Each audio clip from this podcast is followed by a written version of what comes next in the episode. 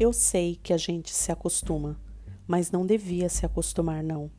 A gente se acostuma a morar em apartamentos de fundos e a não ter outra vista que não as janelas ao redor.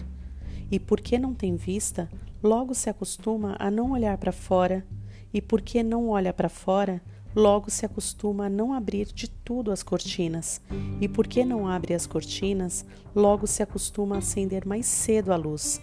E à medida que se acostuma, esquece o sol, esquece o ar, esquece a amplidão.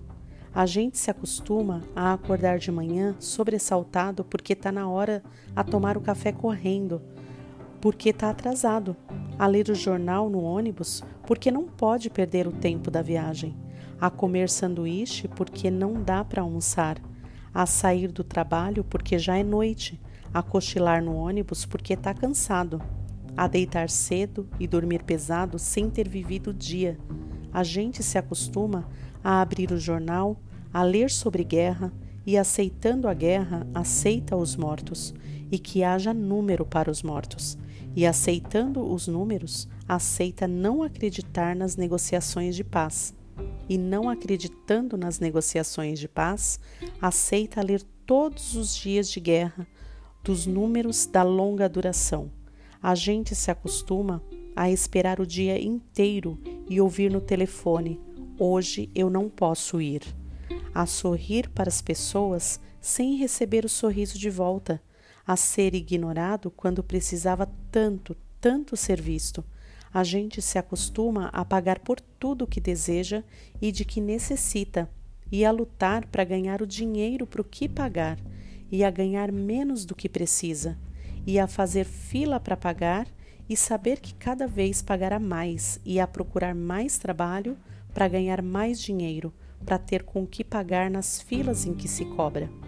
A gente se acostuma a andar na rua e ver cartazes, a abrir revistas e ver anúncio, a ligar a televisão e assistir comerciais, a ir ao cinema e engolir publicidade, a ser instigado, conduzido, desnorteado, lançado na infundável catarata dos produtos.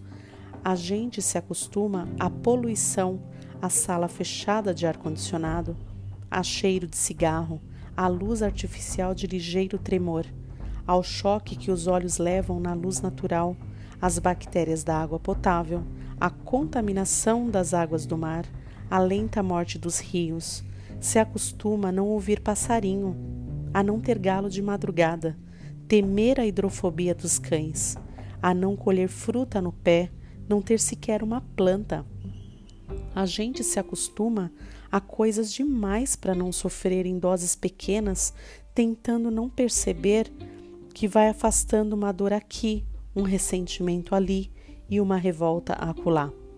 Se o cinema está cheio, a gente senta na primeira fila e torce um pouco o pescoço.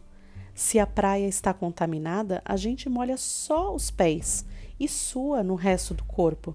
Se o trabalho está duro, se consola pensando no fim de semana, e se no fim de semana não há muito o que fazer, a gente vai dormir cedo e ainda fica satisfeito porque tem sempre, sempre sono atrasado.